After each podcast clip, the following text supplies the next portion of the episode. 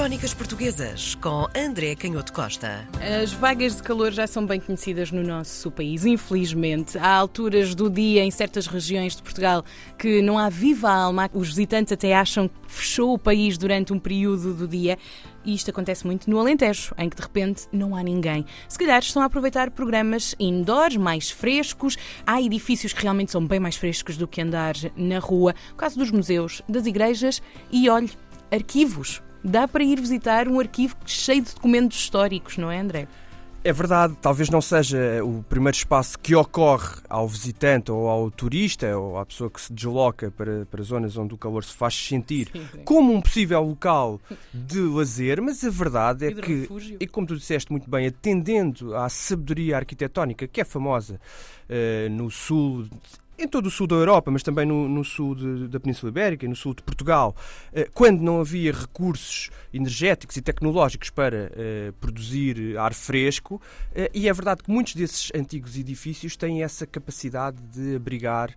os humanos de, de, das vagas de calor cada vez mais intensas, infelizmente, como, como tu disseste. E em Évora, precisamente, no Arquivo Distrital de Évora, está patente uma exposição extraordinária, que é um daqueles exemplos de como mesmo com poucos recursos e mesmo com todas as dificuldades que eh, sabemos, são conhecidas eh, nestas áreas de, da cultura e do património, eh, de facto, esta exposição sobre tabeliões de Évora, eh, ofício e sinais, já vamos Nossa. tentar perceber o que é que isto significa, hum. é um exemplo de, deste profissionalismo, deste entusiasmo, do empenho com que as pessoas que trabalham uh, nos arquivos distritais uh, vivem diariamente a sua profissão e tentam divulgar um pouco do trabalho que fazem e também uh, mostrar aos possíveis visitantes e todas as pessoas interessadas o enorme património, os tesouros que guardam esses arquivos, mas também permitir uma compreensão mais profunda do, do passado. E é esse, eh, é esse o caso neste, neste exemplo desta exposição de, de organizada pela Célia Malarranha e pela Cândida Vieira, que trabalham no, no Arquivo Distrital de Évora, e portanto é, é, é de facto um, um exemplo extraordinário. Os tabeliões se calhar não é um, um, um, ofício, uma profissão que desperte logo no, no ouvinte um significado evidente, mas se falarmos em notários, já toda a gente saberá do que estamos a falar. E os tabeliães, embora já desde a Antiguidade e depois, sobretudo, na Idade Média, também existissem eh, notários, mas no caso do Reino de Portugal, os, os notários estavam mais associados à dimensão eclesiástica ou à nomeação por senhores, por aristocratas, por grandes senhores, que tinham os seus próprios notários privados, podemos dizer assim, enquanto que os tabeliães era, eram os ofícios de registro e de autenticação legal da vontade das partes, mas que tinham a nomeação régia. Portanto, eram oficiais, ou na expressão latina da época, que imprimiam fides pública aos documentos e àquilo que eram os diferentes, os diferentes contratos, uma, uma, uma variedade enorme de, de registros de escrita que se poderiam fazer sobre. Um, sobre imensas, imensas, hum, imensas ações de valor, ações, propriedades, bens, relações entre pessoas, testamentos, eh, tudo aquilo que dizia respeito a esse registro escrito de coisas importantes para as comunidades humanas. E como ofícios que eram de nomeação régia e tinham esse poder eh, de autenticar em nome do rei, e, portanto, criar confiança pública sobre o que estava ali escrito, obviamente que o acesso à profissão era muito regulado e, portanto, desde as ordenações afoncinas, desde as primeiras ordenações do reino, que havia indicações muito precisas, até sobre que tipo de roupa deviam vestir, o tipo de instrumentos que deviam utilizar, a forma como deveriam ser pagos. Nós, nós falámos já aqui muitas vezes ao longo destas, destas nossas crónicas que um, um dos processos mais interessantes ne, nas sociedades ocidentais, enfim, em todo o mundo, nas sociedades ocidentais são as que eu conheço melhor, uh, mas um dos processos mais interessantes é de construção do Estado. Nós hoje damos como, às vezes damos como adquirido uma série de, de estruturas, de equipamentos, de, de, construções que nos permitem a vida em público, mas a verdade é que isso tem uma história e foi construído ao longo do tempo. E às vezes coisas tão simples como a, a máquina que cobra impostos e, portanto, a própria receita necessária para pagar aos oficiais, este ciclo vicioso é um dos fenómenos mais interessantes e, como sabemos, na Idade Média era muito difícil que o rei tivesse eh, recursos para pagar aos oficiais, mesmo que tivesse vontade de construir eh, um, um determinado departamento utilizamos a palavra moderna, mas um, uma determinada máquina para cumprir um determinado objetivo que o rei decidia, nem sempre era fácil ter os recursos,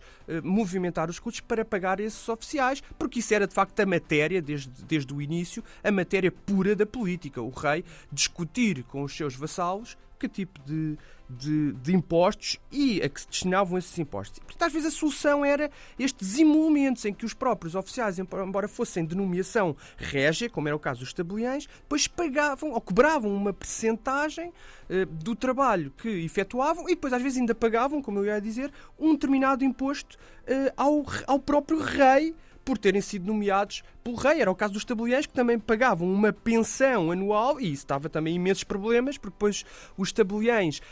não conseguiam. Pagavam para ser tabeliães e para trabalhar. E não conseguiam ter o rendimento necessário com uh, uh, o trabalho que, que, iam efetuando, até hum. porque depois a profissão começou a, a movimentar ou a atrair uh, um certo interesse e começaram a proliferar os tabeliães. E, portanto, os rendimentos destes emolumentos não eram suficientes e havia um sempre muitas queixas. oferta muito grande. Exatamente. havia sempre muitas queixas, nomeadamente em cortes, sobre a dificuldade e até a justiça da repartição deste este valor que os pois. tinham que, que pagar. Mas eu ia dizendo que, obviamente, que o acesso à profissão era a forma de controlar que estes instrumentos, eh, estes ofícios que eram instrumentos da fé pública sobre aquilo que era contratualizado, sobre aquilo que era escrito sobre a vontade das partes,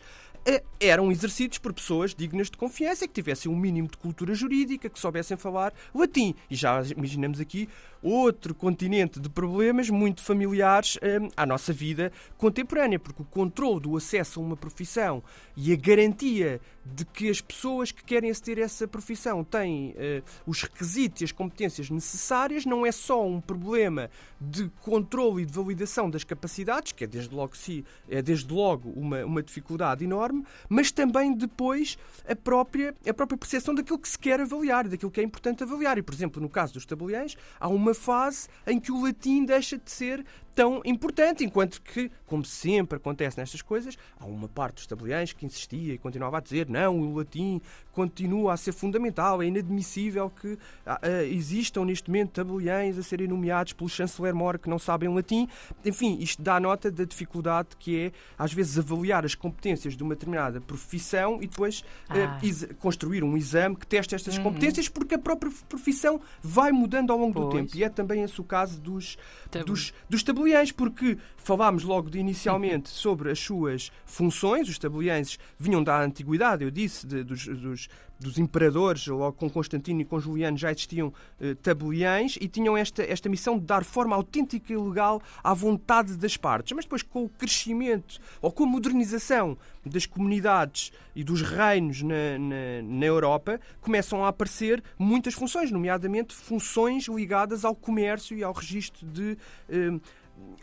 de contratos que têm sobretudo a ver com dimensões eh, das relações económicas de venda e compra de propriedades e outro tipo de, de, relações comerciais, porque no capítulo do judicial existiam também tabeliões, mas era outro, outro, outro outra dimensão e, e, e, que não, não tinham necessariamente que se juntar. Embora nas localidades pequenas ou por outros motivos, às vezes o rei decidia que Condensar. eles fossem. Uhum. Eles, eh, juntassem essas duas capacidades e, portanto, nós encontramos muitas vezes estes tabeliães nos documentos antigos que são tabeliães do judicial e, e, das notas. Mas, como eu dizia, com esta modernização, os tabeliães vão tendo muitas, vão tendo muitas funções e, portanto, a, sua, a natureza da sua própria eh, profissão, do seu próprio ofício, vai mudando ao longo, ao longo do tempo. Mas uma das, das, funções mais importantes durante todo o período da Idade Média e depois até à primeira modernidade é representar hum,